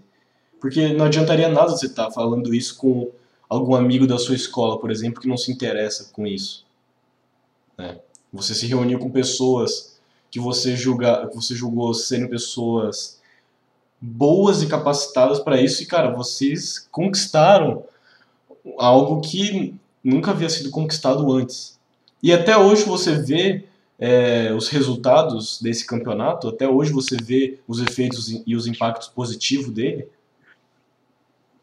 Cara, o trabalho não para, né? Então, assim, a gente tá vendo o, o esforço, porque assim, você vê que, por exemplo, a galera que participou daquela comunidade, dos happy hours até 10, é, tipo, 10 horas, que virava a noite, essa galera, depois de terminar o torneio, se voluntariou para ser estagiário na Abden. Então, a gente tem, tipo, dezenas de estagiários novos, a gente tem torneios novos surgindo, a gente vai ter os regionais, tem as embaixadas que estão rolando agora, então a gente tem, pô, a gente tem acho que 17 ou é 15, acho que é 15, 15 estados do Brasil com embaixadas, então, tipo, organizações focadas naquele estado, que são geridas por estudantes e que estão propagando a, a, nosso ideal e que vão fazer um torneio regional. Vou ter cinco regionais, né? Um para cada região, que vão ser torneios tipo como foi o TBD, só que para a região e focado na, nos uhum. problemas da região, para um foco em atrair estudantes da região. E a gente começa a ver tipo isso crescendo assim. E eu sinto que pô, ano que vem vai ser ainda maior, sabe? Vai ser uma parada assim tipo assim, se puder fazer duas vezes maior, vai ser duas vezes maior. A gente tá já falando com um patrocinador, possíveis parcerias para aumentar o tamanho do torneio, a capacidade. É, a gente quer fazer uma coisa ainda maior. E esse sentimento de que, tipo, começou algo muito especial e que esse algo muito especial tem futuro, cara, é lindo, cara. É uma sensação muito boa. E você vê realmente essa galera que nunca viu, viu ouviu falar de debate, debatendo. Essa galera indo para programas de Yale, programas de Harvard, debater ver essa galera participando de outros torneios, sendo premiado internacionalmente em outra, outras áreas do é, também de debate, mas em outras, outras categorias. Você vê essa galera se voluntariando para trabalhar com você, se voluntariando para ser embaixador, para montar no estado dela. Cara, isso é um sentimento sem igual e de muita gratidão. Então, dá para ver sim os impactos e eles são bem positivos. Cara, eu nunca participei de nada do tipo, mas só de ouvir você falando deu vontade, sabe? Pela Participe, forma, pela, pela forma e o carinho que você tem. O que, você Cara, tem, tem, que, tem que gostar, velho. Tem que, vai participar então, que você tem, tem tempo hábil para isso, vai participar. Mas, mas é, é um sentimento muito bom, cara. E tem que amar o que faz. Não dá para você levar esse tipo de coisa com a barriga, sabe? Tem que realmente curtir muito o que tu faz. Mas tu não acha que estar na faculdade ano que vem vai ser algo que vai te atrapalhar muito em relação a conseguir projetar esse, esses eventos? Mano, muito. Vai, vai impactar, é óbvio, mas uma coisa que me ajudou, pô, pra caramba foi montar um staff que eu confio muito, sabe? Minha equipe, uh, eu sou da parte de operações, então sou focado na parte administrativa, logística e também tecnologia montei uma equipe, tem umas 10 pessoas que, assim, eu confio muito nessas 10 pessoas. São, é uma equipe, assim, surreal, incrível, que eu sei que eu, eu posso, às vezes, tirar um pouco do acelerador, que eu sei que eles conseguem carregar. Uhum. Mas eu, eu, não pretendo ficar muito distante, mas eu, eu, sei que caso eu precise, pô, vou ter prova da faculdade, vou ter uh, treino do time de vôlei, vou ter várias coisas para me preocupar também, uh, mas eu vou ter essa galera super incrível e competente e de bom coração para carregar, sabe? Então, a BD ainda vai, vai continuar enchendo o saco dos estudantes de ensino médio pelos próximos anos para eles debaterem. Cara, espero, espero poder ano que vem ver mais sobre isso, né? Ouvir, tipo, tá lá de boa, ah, tá vendo que tá rolando a Abden? Eu, nossa senhora, conversei com uns caras que realizaram o projeto, né? Olha, que, olha como é que tá agora. Espero muito poder, no futuro, ter esse encontro de novo, né? Esse contato com isso. Cara, se liga que vai ter embaixada em Santa Catarina e que vai ter regional do, da região sul. Então, Cara, você vai se preparando. Se eu não me engano, vocês convidaram a minha namorada para ser embaixadora. Ou ela, ela fez a inscrição, Pô, então aplicação olha aí. ali. Então, o contato. Oh, já é uma boa chance de se engajar aí, hein? Mas aí, voltando lá para sua aplicação, qual, de onde surgiu esse desejo? Como é que foi para você? Cara, agora eu tô na pandemia, eu vou focar nisso. Porque em tempos onde todo mundo ficou, de certa forma, desnorteado, desmotivado a estudar, como é que você fez para ficar motivado a estudar? Cara, eu acho que talvez tenha sido uma mistura de querer muito e também de inércia. Ah, eu já estava muito engajado nisso antes. E como eu tava fazendo algo que, pô, application é todo online, não tem muito uma comunidade física de application, é tudo muito virtual. Termina que no meu application em si impactou muito pouco uh, na dinâmica do que era se preparar para as provas, do que era uh, conversar com a galera e tal, era algo muito. já era muito virtual. Então, quando começou, eu só continuei. E, e, é, mas essa inércia começou a ser um pouco problemática, porque o application vai crescendo, ficando mais gordo com o passado do ano, assim, começa a ficar mais. É, demandar mais tempo. E como eu tinha outras coisas para competir com a atenção que eu tinha que dar para ele, começou a virar tipo tudo, sabe? Começou a virar tipo meu dia inteiro. E isso é, foi bom porque eu consegui fazer muita coisa do application, mas foi muito ruim do ponto de vista pessoal. Uhum. É, quando é que você comentou que acabou desmembrando em tudo. E a escolha da faculdade foi tipo, cara, eu quero ir nessa ou vou nessa aqui pra, pra ter certeza que eu vou me garantir em alguma? Eu fiz um pouco dos dois, assim, eu apliquei para várias universidades, uh, todas que pareciam muito entre si. Uh, e tinham algumas muito competitivas, algumas médias e algumas mais fáceis. Uh, e eu apliquei, enfim, acho que apliquei umas 14 no geral. Uh, e aí eu entrei numa universidade muito legal, que era a University of Wisconsin at Madison. Uma super fofinha, super legal, super boa também, um pouco mais fácil de entrar, e eu, eu consegui a chance de ganhar uma, uma bolsa lá, uma bolsa integral deles, assim, a primeira vez que um, um brasileiro recebe essa, essa bolsa, eu fiquei tipo, caraca, que coisa incrível. Então, eu mandei ela para ela um pouco mais cedo do que para as outras, então eu já tinha meio que essa garantida. É, eu tinha essa meio que garantia de que eu ia para algum lugar nos Estados Unidos, um lugar que eu gostava muito, mas que foi um pouco mais fácil de entrar, sabe? Uhum. E aí, mas depois, assim, a gente vai recebendo essa, essas universidades, assim, as, as top schools, né, que eles chamam, depois mais a top 10 dos Estados Unidos. E uh, eu fui recebendo só não, assim, eu tava recebendo não, não, não, eu pensei, pô, me ferrei. Uh, até que chegou o Ivy Day. O Ivy Day é o dia, para quem não sabe, que tem um grupo de universidades nos Estados Unidos chamado Ivy League, que é que tem Harvard, Yale, Columbia, UPenn, uh, Brown, Cornell, Dartmouth, Princeton. São universidades muito tradicionais e muito competitivas, então elas têm um prestígio meio que inerente, então muita gente dos Estados Unidos aplica lá porque quer o nome na, no currículo. Uh, e estava chegando no Everyday, eu pensei, pô, não vou passar em nenhuma, né? Se eu não passei nas outras, eu não, não, passei nas médias, não vou passar nessa? Não. E eu tinha aplicado para algumas. E eu fui abrindo, fui, pô, abri Harvard, não passei. Abri Yale, não passei. Abri o Penn, passei. Pera, aqui. Ah, e foi, eu passei. E foi tipo uma, uma reação, pô, assustadora, porque eu não tinha ideia que eu ia passar. Eu, eu fui abrir, eu tava de pijama, velho. Eu nem ia gravar o um negócio, porque eu fiquei, pô, vou gravar um negócio que eu não vou passar. Quem gravou uhum. foi minha mãe. Ela tava atrás de mim assim com a câmera, falou, não, vou gravar, vai que tu passa. Eu falei, mãe, eu não vou passar, mãe. Aí eu fui abrir tranquilão e pai passei, cara. E eu comecei a chorar, comecei a gritar, claro. Uh, mas assim, era, foi bom porque eu cheguei nesse dia já com a certeza que eu ia, sabe? Eu fui já com, com um lugar que gostava muito e que já tava garantido que eu ia. Então, quando eu, quando eu passei, quando eu, foi, foi uma sensação muito, muito louca, assim, muito louca. Mas foi, é, foi a sensação de conquista, né? De ter conseguido. Cara, eu, eu imagino que depois de você ter olhado para todas as faculdades medianas, entre aspas, né, que você não passou, com certeza estava fora de cogitação que tu teria passado numa Ivy League. Tava muito assim, muito, muito, muito. A gente cria o application com base em três conceitos, que são safeties, uh, uh, depende do como você chama, mas tipo safety, uh, reach e dream. As safeties são essas, tipo, como a, a, a de Wisconsin, que eu gostava muito, mas que era mais fácil de entrar. Uh, e daí vinham as targets, que são tipo, todas essas reaches barra target, que são essas, tipo, competitivas, mas não tanto. E você espera que você passe pelo menos uma. Eu não tinha passado nenhuma dessas. Eu pensei, pô, fudeu, tá ligado? Uhum. Não vai rolar. Então quando você passa numa Dream, você passa numa Target, é um sentimento esquisitíssimo. Tem uma, uma pessoa, não sei se vocês conhecem, mas procurem, é Jamile Falcão, no Instagram. Ela é uma influencer hoje em dia, mas é minha amiga. Uh, e ela aplicou para várias universidades e ela só passou em uma, que foi o MIT.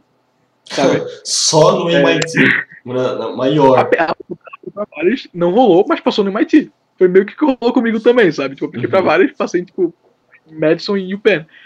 Então, é uma sensação esquisitíssima, mas é, você, você, realmente pensa que tá fora de cogitação. Eu, tava, eu fui de pijama, tranquilão, tipo, não vou gravar porque vai ser vergonhoso. E aí foi mais uma das coisas que você olhou, não, realmente é possível fazer e realizar quando você está realmente empenhado e engajado com aquilo que você quer fazer. Pois é, uma recompensa, às vezes, para um ano que eu me dediquei quase que completamente àquele negócio. Você receber uma recompensa, esse aval, tipo, cara, você fez um bom trabalho, é incrível. E, e como é que e você começou a se preparar desde o primeiro ano do ensino médio ou foi no segundo? Pegou no começo do segundo ano, ah não, agora eu vou engajar mesmo nisso. Como é que foi essa preparação que tu fez? Cara, eu comecei a pensar em estudar fora lá no nono ano porque minha mãe falou que é, se eu queria trabalhar com, com tecnologia eu tinha que ir para fora senão eu ia morrer de fome. Ah, e ela falou essa, essa, essa pequena frase muito carinhosa e eu comecei a começar, tipo, tá, se eu quiser estudar fora em outro país, como é que eu faço isso? E aí começou o primeiro ano, eu tinha uma ideia assim, pá, vou começar a dar uma olhada nas coisas, mas nada demais. Segundo ano, aí eu fui para aquele programa de Stanford eu pensei, pô, não é tão distante assim, eu consegui estar tá lá de alguma forma, então talvez role na prática. Comecei a maturar a ideia e quando chegou no, no terceiro ano, que eu fui para Harvard, eu pensei, tá, então agora é possível, vou tentar, vou me esforçar ao máximo. Então foi no terceiro então, ano que você começou a se esforçar bastante foi, comecei tipo, realmente colocar ali o sangue para fazer o negócio. Eu tinha na cabeça desde o nono, mas pra, na prática mesmo só a partir do final do terceiro e início do quarto. Uhum. Peraí, tem, tinha quatro anos na sua, no seu ensino médio? Sim, e F sofredor, pô, tenho quatro anos no ensino médio. Pô, o meu tem três só. Eu acho, né, por causa desse, por causa do Covid, espero que não tenha um quarto ano. É o privilégio de quem tem IF com, com 3 anos só, viu? Porque boa parte dos IF tem 4. Então é. tem 4 anos de IF. Não, mas é sorte também, né? A diferença do curso. E aí, como é que você escolheu o curso que você quer fazer na faculdade? Pelo, pelo pouco que eu vi sobre faculdade de fora, você fica dois anos ainda nada muito focado. Você pode ir transitando no que tu quer fazer. É isso mesmo? É, é bastante, assim. Uh, mas só uma coisa que rolou em relação ao UPenn foi que eu terminei entrando não só na faculdade, como num programa que eles têm dentro da faculdade, que é o é, Jeremy Fisher Program in Management and Technology, que é um, um assim, puta programa surreal, assim, deles, que ele foca em trabalhar na interseção entre negócios e tecnologia. Que é o que eu tinha feito no ensino médio todinho, tá ligado? Uhum. E é meio que a ideia dele é que você se forme em algum curso de engenharia, eu acho que eu vou para bioengineering, não decidi 100% ainda, e algum curso de negócios, na escola de negócios. Eu estou pensando em ir para uh, Business Economics and Public Policy, porque eu gosto da parte de política também. Uh, então, basicamente, tu vai fazer faculdade e mais dois cursos profissionalizantes dentro da faculdade. Não, é mais, tipo, eu vou fazer duas faculdades, sabe? Eu vou fazer, tipo, graduação em engenharia, graduação em negócios e algumas uh, aulas extras desse programa que eu estou em particular. Então uhum. vai ser bem frenético. É, vai ser bem frenético, mas se tu pensar que quando tu sair dali, tu vai ser um monstro, né? Tu vai ser um monstro em tudo ali. Eu espero, né? Porque vai ser um sofrimento da bexiga quatro anos, espero que, né? Vai ser quatro anos. Cara, eu acho, mas eu acho que vai ser uma experiência maravilhosa, até porque estar no campus, né? Você vai para lá, você vai estar com as pessoas, você vai estar em contato com as pessoas, com um colega de, de, de quarto, com os professores que são foda pra caramba na área. Então eu acho que toda essa motivação vai acabar te ajudando bastante a realizar as coisas. Tipo, cara, olha onde eu tô agora, olha com quem que eu tô do meu lado. Agora só vamos, só vamos e vamos estourar. Pois, cara, essa é a mentalidade, só vamos, vamos estourar. Pô, é nesse período antes de você ir, tem várias inseguranças que surgem, mas é sempre voltar a precisar de que, tipo, pô, vou estar tá lá, vou fazer tá um ambiente incrível para fazer coisa uhum. incrível, bicho. É meu trabalho é fazer coisa incrível, eu vou fazer isso lá, tá uhum. tá ligado? E, e, é meio que a ideia. E sempre mente que a sua família vai estar tá aqui, para te apoiar à distância, vão estar tá no celular Exato. ali, no Meet, no WhatsApp, se precisar deles. É, pois é, é, o foco é tipo que você não está sozinho, sabe? Tipo, tem seus uhum. amigos, sua família e. É, de novo, não vai perder o contato com eles, né? Pois é, o advento da internet protege a gente disso. Tanto que foi algo que te possibilitou os campeonatos que você participou, então amei a internet. Pois é. E agora, cara, eu acho que a gente já falou muito sobre isso, mas eu acho que é possível fazer essa pergunta novamente. Cara, como é que você se vê hoje em dia? Como é que você vê o Victor de hoje, que passou por tudo que você passou nesse último ano? Como é que você se vê hoje? Cara, vou te dizer que eu me vejo com mais respostas. E isso é uma coisa importante de salientar. Quando eu comecei esse processo, na vida, assim, tipo, descobrir o que, é que eu quero fazer, quem eu sou, o que, é que eu amo fazer e fazer essas coisas.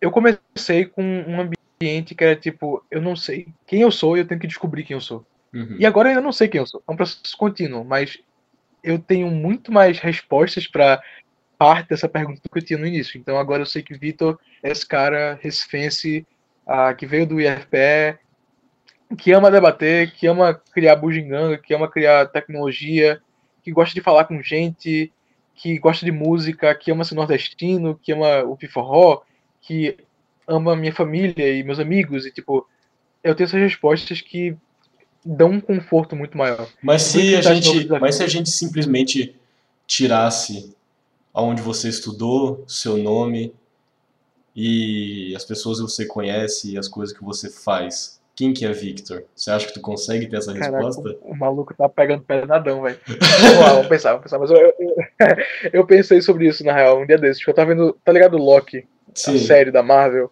Uhum. Eu assisti e fiquei pensando real nisso, porque, pô, o que, é que faz um Loki um Loki, tá ligado? Ele, ele pergunta isso várias vezes.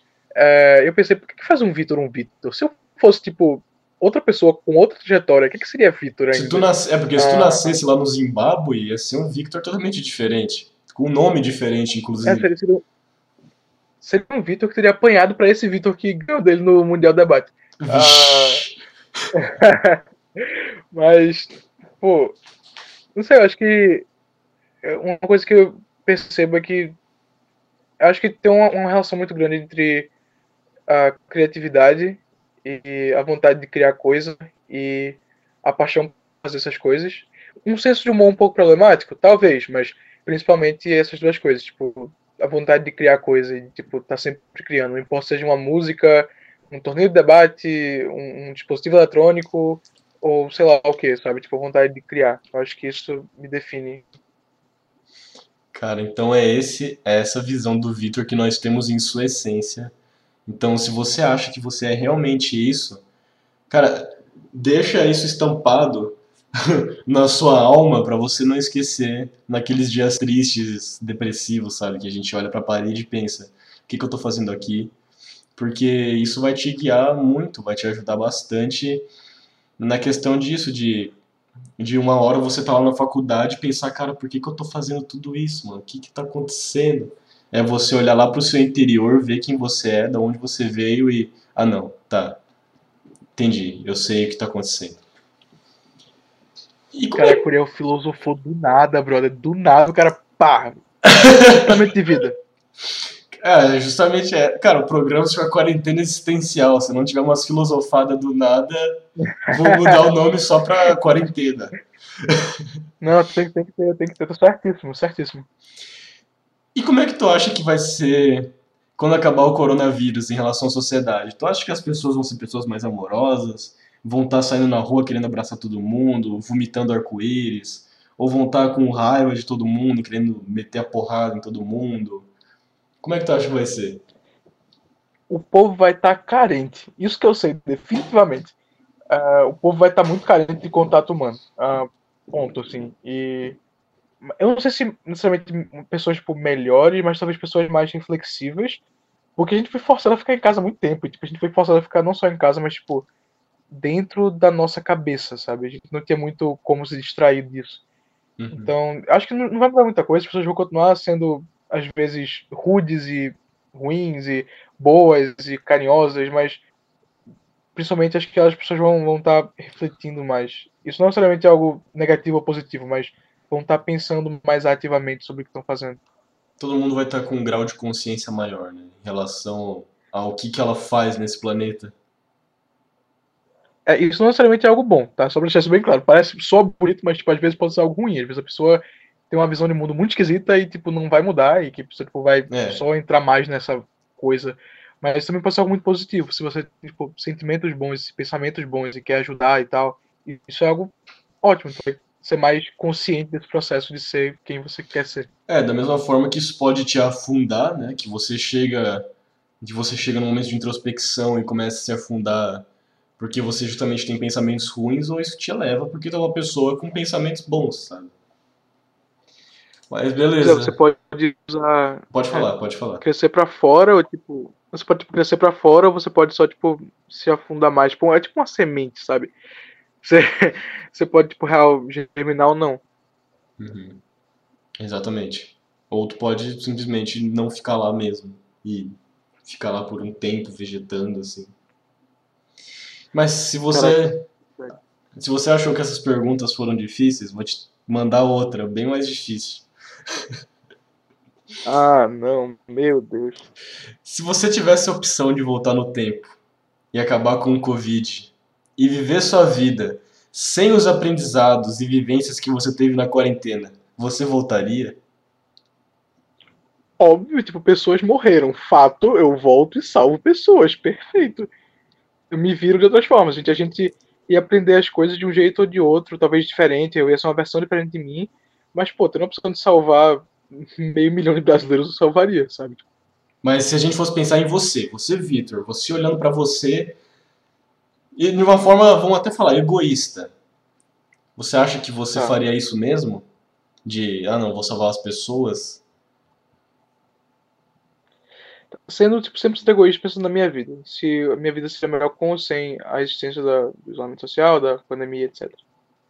Cara, eu vou te dizer que a nível pessoal, a nível de Vitor, foi muito sofrimento. Acho que somente nesse pós-application, pós, enfim, relacionamento, pós-IF, foi muito sofrimento, mas que me ajudou a ter mais consciência de quem eu sou. Então, foi terrível o processo. Não, não vou dizer que eu recomendo para a pessoa passar um anime em casa sem poder sair com medo de tipo, seus familiares morrerem de Covid, mas de certa forma, o Vitor que é hoje que eu, que eu sou hoje, tipo, eu acho que ele não existiria em condições diferentes, sabe? Foi uma época de muita mudança, então eu acho que não voltaria. Eu não sei, parece esquisito falar que eu não voltaria um tempo e acabaria com Covid. Mas é. É, só, só tudo hipotético, mas é justamente para ter esse tipo de reflexão. Mas como é que foi o, o seu contato com o Covid, então? Já que você comentou a morte de alguns familiares, como é que foi a sua experiência com esse vírus? Cara, eu vou dizer que eu tive muita sorte porque ninguém da minha família próxima teve a doença. Uh, tá todo mundo vacinado, ainda bem. Uh, já tomei a primeira dose, inclusive, da minha. Uh, tipo, deu tudo certo nesse sentido. Mas eu vou dizer que enquanto uma pessoa que gosta de ciência, foi difícil ver como a sociedade estava agindo e está agindo. Uh, muito tipo negacionismo e, e a, acho que às vezes a própria violência que você enxerga tipo as pessoas não não aceitarem fatos científicos simples e tipo não se importarem em cuidar dos outros isso me pegou mais assim eu acho ainda bem que eu pude minha família ficou bem minha mãe tem tipo um zilhão de comorbidades então fiquei ótimo fiquei muito feliz que ela tá vacinada já tipo que ela tá, tá mais segura Uh, mas, cara, me tirou um pouquinho a fé, talvez, na sociedade brasileira, um pouquinho, sabe? Ver que a galera consegue ser tão egoísta e tão. Uh, assim, conscientemente ignorante. Tipo, querer uhum. ser ignorante, sabe? Mas aí. Colocar outras pessoas em risco por conta disso. E aí não é questão de falta de informação. É mais. É mais é, a, a pessoa saber, mas falar, ah, foda-se. Exato, tipo, tô nem aí. Sabe? Eu quero, eu quero uhum. ignorar essa coisa, eu quero ser ignorante em relação a isso. E é. aí, pô, isso me pega, velho. E aí volta para aquela pergunta, né? Como é que tu acha que vai ser quando acabar o Covid em relação à sociedade? Se nem durante o Covid tem pessoas que têm um grau de consciência, né? Que, por exemplo, vão vacinar. Como é que a gente pode esperar que tenha muitas mudanças assim que terminar tudo? É, não, não acho que vá assim. A gente vê isso muito olhando para a história. Tipo, a humanidade passa por coisas terríveis e, tipo, não, agora aprenderemos. E aí, tipo, não aprende. Aprende alguma coisa, mas, tipo, faz erros diferentes e com os uhum. mesmos princípios errados, sabe? Eu acho que. Eu não vejo como isso a sociedade mudaria em essência. Até porque a gente viu que dá para ser bem, bem, bem ruim, mesmo em situações extremas como a pandemia. Mas é engraçado pensar que os maiores movimentos históricos, artísticos, musicais, sociais aconteceram em tempos de crise, né? O, o, o planeta evoluiu em sociedade muito quando a gente estava na merda mesmo. Que aí a gente teve que dar um jeito de mudar. Então os maiores movimentos que aconteceram foi porque estava tudo na merda. Pois é, bote fé, é verdade, tem, tem esse ponto aí. Ah, a, a custo de muito sofrimento, mas verdade, é, tempos de crise levam a evoluções. Uhum. Agora, talvez eu acho que mais olhando do, ponto de vista uh, antropológico, eu acho que tipo, seres humanos em si, como a sociedade funciona, menos hoje em dia, eu não acho que vai mudar muita coisa. Assim. Talvez nas Sim. próximas eleições, mas agora em si a gente não vai muita mudança. É, a gente, cara, com os tempos da internet como ela tá hoje, porque querendo ou não cresceu muito da última eleição para cá. A gente está sabendo muito mais de coisa do planeta, da nossa própria sociedade, né? Em questão ao governo e como a sociedade está se comportando. Então, tendo todo esse conhecimento que a gente está tendo, eu tenho quase certeza que a próxima eleição vai ser outro negócio muito bizarro. Porque agora a gente. Vai. Porque as coisas estão tão polarizadas e as pessoas estão tão raivosas, por assim dizer, ao mesmo tempo, que elas estão sabendo de tanta coisa, que a próxima eleição vai ser um negócio muito sinistro. Cara, eu sinto que a próxima eleição vai ser uma coisa como a gente viu nos Estados Unidos. Tipo, foi uma eleição sinistra por lá tipo, muito pesada, assim, um clima. Não foi um clima de. Sei lá, tipo, acho que a gente passou no Brasil por algumas eleições aí que, apesar de difíceis, mantiveram uma certa civilidade, assim. E a gente começou a ver isso mudar mais em 2018. Mas agora, cara, é uma, uma discussão que é, rolou no Chile e lá nos Estados Unidos com Biden, que, tipo, vira uma coisa muito mais de qual é a nação que você quer ter. E aí é uma diferença, enfim eu sinto que a gente vai começar a partir para os problemas mais sérios. Assim. Eu tenho uhum. muito medo de que role algo como rolou no Capitólio, mas eu não tiro da vista essa possibilidade. Tipo, eu acho que é possível a gente ver no Brasil ações antidemocráticas em larga escala, que vai ser assustador. Eu não vou estar aqui no Brasil, infelizmente, para ajudar a votar aqui, não votar por lá. Mas eu não vou conseguir vivenciar isso, mas eu tô com um pouco de medo, vou ser bem sincero com você.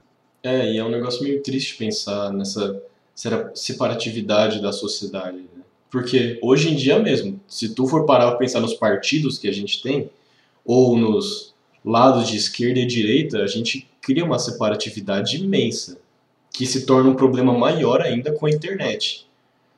Então, é, como você falou, pode dar um desmembra... Oh, caramba. Desmembra... Oh, calma aí. Calma aí que vai sair. Desmembramento... isso, desmembramento perigoso porque as pessoas vão estar tá ali, ah, eu vou votar em tal pessoa, vou votar em tal pessoa. E aí, se você não votar, vai ser, não, mas você está renegando a sociedade, tudo mais. Vai ser algo sinistro. Vai, cara, e vai pesar porque, assim, eu acho que depende muito do que a oposição vai construir, qual vai ser o discurso utilizado. Uma coisa que nos Estados Unidos funcionou mais foi criar um discurso de reconciliação se for esse, esse discurso, eu fico feliz, sabe? Tipo, se for uma parada, tipo, não, vamos juntar a esquerda e a direita, juntar a galera por um ideal de tipo, o que o Brasil deveria ser. Foi algo que o, o Biden fez e que, enfim, teve sucesso no que ele propôs. Eu vou ficar muito feliz se esse for o discurso. A gente sabe qual vai ser o discurso do lado do governo, a gente sabe qual vai ser o discurso. Mesma coisa do 2018, vai ser aquela mesma coisa, mesma ladainha. É muito de como é que a gente vai enfrentar isso. Como é que vai ser o novo discurso é, da sociedade em relação a essa eleição. Eu não quero que seja algo polarizado, eu não quero que seja tipo, odeia o amiguinho do outro lado, sabe? Tipo, uhum. uh, mata o amiguinho na rua. Eu não quero que seja isso, porque se for com os ânimos como estão agora, cara, vai ser perigoso pra caramba, velho. Sim. Cara, mas você falou de ir pelo discurso, mas tem um problema. Tem muita gente que sabe falar muito bem, mas não cumpre com o que fala. Eu acho que, querendo ou não, isso é uma visão mais minha, né? Eu sei que não é algo tão social, mas eu acho que deveria entrar muito mais uma questão de é, eu te conheço pelas suas ações, sabe? Eu sei o que você é pelo que você faz, não pelo que você me fala. Porque eu acho que só se a gente tivesse esse tipo de consciência que a gente ia conseguir ter um voto mais. É, mais civilizado até. poder dizer assim, mais civilizado ou até mesmo mais. Mais consciente, né? Isso, mais consciente, mais racional. É exatamente isso. Cara, eu super concordo. Eu acho que esse tem que ser o, o espírito da coisa. É, e eu, eu acho que, no geral, vai ser o que a gente vai tentar. Eu espero que a gente veja mais disso nessa eleição. Porque é um barril de pólvora. Essa eleição agora ela vai ser um barril de pólvora. É, vai ser esquisito ver isso de fora. Ver isso de outro país vai ser estranho. Ah, Ah, mas talvez seja, Mas- talvez seja um negócio até que mais reconfortante, tipo, bom, eu não tô lá, pelo menos, né? Eu não tô enfrentando esse caos mas todo. pô, minha família tá, né, velho? Meus É. irmãos, minha mãe, etc. Sim, é, tem que pensar isso. Ou vai ser aquela sensação de, cara, eu tô muito longe, não tem como eu fazer nada. Pois é, porque ela queria estar lá pra ajudar e tal. Mas, Bom. pô, é, mas eu, eu tô, tô, por incrível que pareça, ainda tento ficar otimista em relação ao Brasil. Tipo, É, com acho que tá trabalhando com projetos sociais de largo, larga escala, assim, é tipo. Não tem como você não ficar. Tipo, pelo menos com uma pontinha de esperança de que dá pra fazer. Porque a juventude tem um papel essencial nisso, sabe? De mudar Sim. O, o país. Sim, e da mesma forma que falam que, cara, a juventude tá perdida, se depender da juventude o planeta explode. Mas, cara, é só ver pessoas como você, por exemplo. Cara, tu é jovem. Tu é jovem, porra. E todas as pessoas que estavam ali contigo no deba nos debates, as coisas que elas fazem, os, os ideais dela, como as pessoas se movimentam, na mesma medida que exi- existe jovens que mancham a reputação dos jovens, tem jovens que justamente mostram que não, a gente é jovem e a gente está aqui para inovar, a gente está aqui para crescer, a gente está aqui para mudar tudo isso que veio. Cara, ser jovem é, é- Acho que eu vejo muitos agora falando, ah, essa juventude aí e tal, tipo, ah, então, então você não consegue fazer algo porque você é muito novo pra isso. Cara, ser novo é a melhor coisa que você pode ter, velho. Que tu tem, tipo, energia, tu tem tempo e tu tem garra, velho. Tu tem, não tem muita coisa a perder. Tu tem coisas a pe- a perder, mas, tipo, não tanto assim. Tu tem uma família pra sustentar, tá ligado? Então, velho, mete o louco, faz o que tu acredita, luta pelo que tu acha, porque é a melhor época da vida pra você descobrir esse tipo de coisa, sabe? E até em questão cerebral, porque nessa época a gente está desenvolvendo o cérebro, então a plastici- a plasticidade do cérebro é maior. Ou seja, para aprender as coisas, para o cérebro estar ali mudando, para você estar fazendo coisas e desenvolvendo o cérebro, é perfeito que tu faça isso nessa idade. Porque você chega na fase adulta, a plasticidade é muito menor. Ou seja, se tu já não vem com uma bagagem top, quando você chega lá, tu vai ter mais dificuldade para se é, se desenvolver, entre aspas. Caraca, o maluco foi profundo agora, hein? Mas é, é bem verdade isso. É mais fácil aprender quando você é novo. Então, sei lá, tipo, usar esse espaço pra, pra crescer, fazer coisa e aprender coisa nova e habilidades novas é, pô, a mão na roda, velho. Já tá com Uhum. metade do caminho andado. Exatamente. Mas e aí, Victor? Você acha que a quarentena foi boa pra você, no geral? Pra você, pra boa não é você. a palavra, mas. Assim, assim, mas tipo, boa não foi a palavra. Eu acho que é mais, tipo, foi. importante. Teve um papel a ser cumprido, não foi necessariamente boa. Você acha que foi tipo necessário? Ou também não nem não se enquadra nisso? Eu acho que foi, pra mim, necessário em algum nível. ah, pra crescimento pessoal, mas. Boa, boa não foi. Foi difícil, foi duro, mas Uhum. importante. Sim. É bom ter essas visões de que nem tudo são flores, né? Apesar de das coisas que, as, que acontecem, né? Porque quem vê de fora, olha, pô, o cara entrou numa faculdade top, assim, o cara tá estourando, mas não sabe pelo que você passou, né? Pra chegar nisso, pelo que você tá lidando aí dentro, ou as dores, as tristezas e as alegrias que você vive no seu dia a dia. Pois é, cara, acho que a gente tem um, um ideal de sucesso muito esquisito, cara. É, como eles, tipo, pô, eu acabei de passar na faculdade ali, eu, pô, tava, trabalho em algumas coisas, eu, ganho minha graninha, tava indo mudar de país, pô, consegui tudo que eu tinha sonhado, então, tinha uma posição de destaque, tava recebendo, pô, atenção. Todo mundo pensa, cara, esse cara deve estar muito feliz. Ele deve estar, tipo, assim, brilhando, tá ligado? O maluco Uhum. tá jogador caro. Na prática, eu tava muito triste, sabe? Foi um, um, tempo muito complicado pra mim. Melhorou, tô muito melhor agora, mas foi uma dissonância esquisita entre o que as pessoas enxergavam como sucesso e o que, é que eu tava sentindo, sabe? Sim. Uma coisa que o Jim Carrey falava é que era, era assim: eu queria que todo mundo tivesse a oportunidade de estar lá em cima, de ter sucesso, de ter dinheiro, para ver que não é isso. Né? Na verdade, é muito mais do que isso. É a jornada mesmo que importa, por assim dizer. Pois é, e quando você, você vê isso e aprende que o que você é uma estar bem com você, se entender e esse processo de tipo, estar confortável na própria pele é a única coisa que você pode fazer tipo, para ficar realmente feliz assim, bem realizado, é, nenhum, né, como eles falam. Nenhum, exato, nenhum accomplishment, nenhum prêmio, nenhuma coisa que você pode ganhar, nenhum, nenhuma forma de que você aparenta estar, tipo, nada disso vai te deixar satisfeito. É você tá bem consigo mesmo. É um processo dificilzão, brother. É, eu tô nele ainda, né? A gente nunca para de estar nele. Não, todo mundo. Até, até a morte a gente vai estar assim. Exato. A, a vida de um ser humano é basicamente isso. Ele tentando se encontrar até morrer. É literalmente vivendo e aprendendo. Aquele conceito. Mas... Pois é, mas... Não, pode terminar de falar. Não, só, tipo, realmente. Reflexão importante que você trouxe, reflexão importante. Mas você acha que tem como a gente tirar algum aprendizado de tudo isso que a gente está vivendo? Tu acha que apesar de muitas vezes parecer muito caótico, ou às vezes parecer muito que tá dando tudo certo, tu acha que tem como tirar algum aprendizado disso tudo? Pô, super.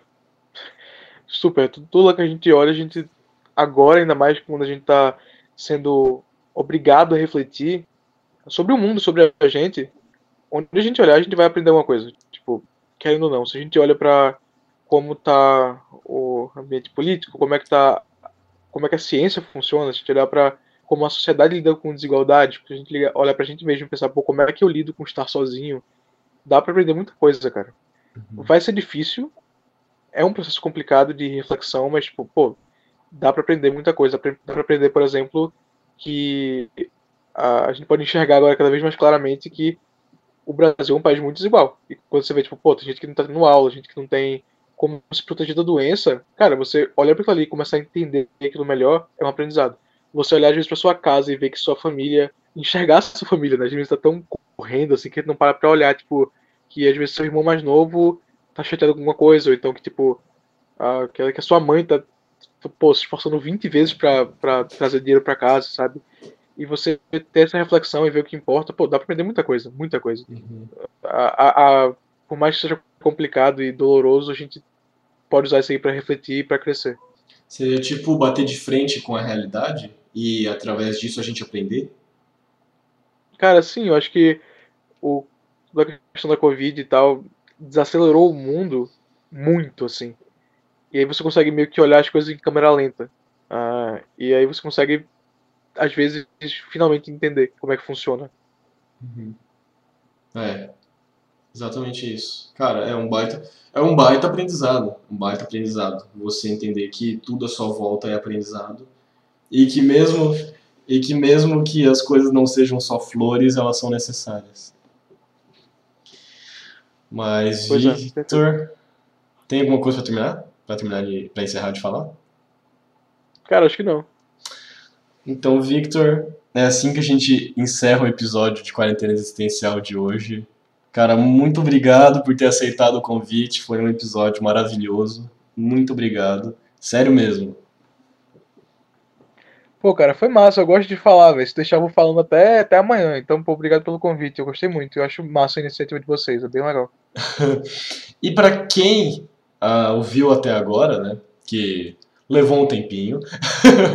para quem ouviu até agora, espero que vocês tenham gostado e espero que vocês tenham aprendido alguma coisa, porque dá para aprender muito, tanto comigo, tanto com o que o Vitor trouxe.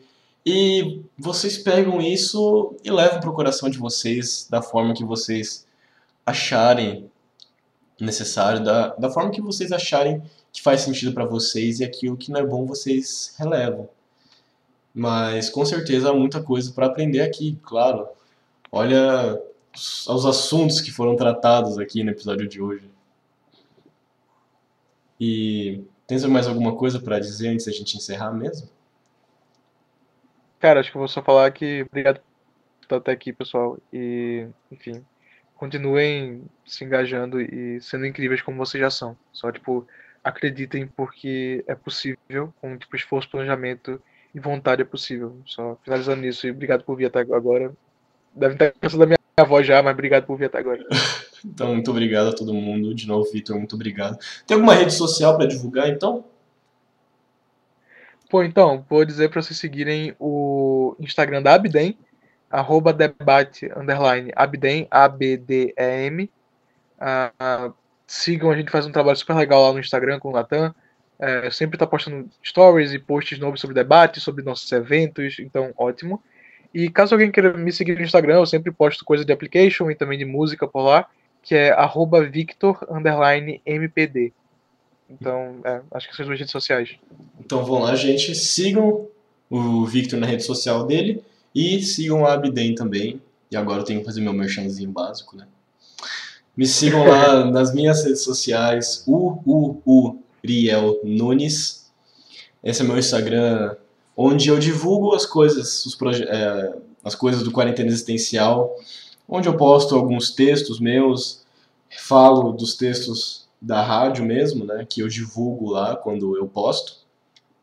E acompanhe meu trabalho também pelo blog da Rádio DFC Web. Talvez você não esteja vendo pelo, pelo blog, talvez esteja vendo pelo YouTube ou pelo Spotify. Então, caso você não esteja vendo pelo blog, acesse radiofcweb.com e vá lá na área de entrada. A maioria dos textos é meus, então eu já tenho mais de acho que 12 textos publicados ali no blog, então vão dar uma olhadinha nas coisas que eu faço ali. Muito obrigado, gente. Esperamos vocês terça-feira que vem, tem mais, nos horários das 10 horas, das 15 horas e das 19 horas. Muito obrigado e até mais. Boa semana a todos.